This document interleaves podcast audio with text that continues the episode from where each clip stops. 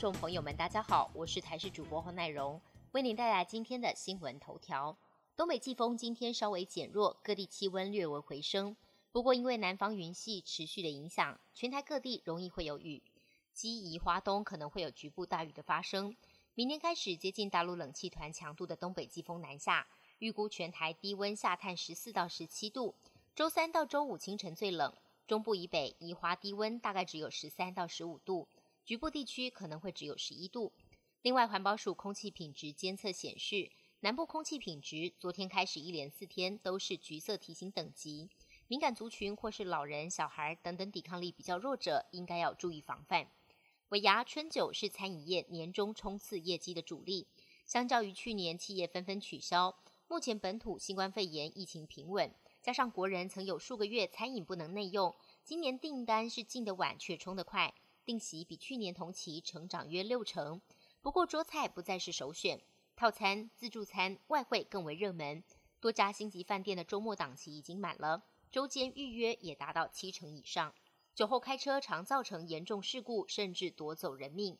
台北市酒驾已经逐年减少，今年又遇上了疫情，一到十月取缔件数比去年减少约一千件。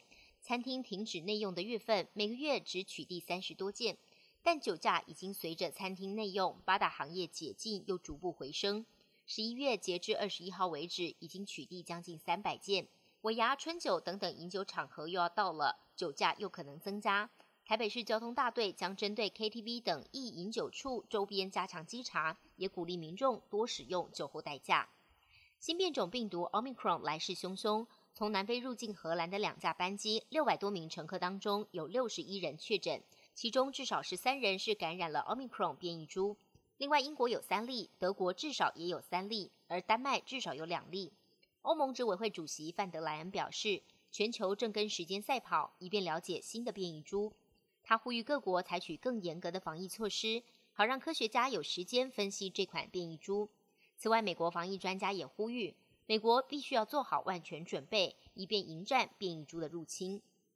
台湾在中美洲的友邦洪都拉斯二十八号举行总统大选，由谁接替现任总统费南德兹的大位，也牵动了台湾跟洪都拉斯的两国关系。因为左派反对党候选人卡斯楚在选前民调保持领先，他的立场亲中，先前曾经表示如果赢得大选，将跟中国建立外交关系，让台洪两国将来是否可能断交也增添变数。秘鲁北部在当地时间周日凌晨发生了规模七点五的强震，还好深度达到了一百一十二公里，没有传出严重伤亡。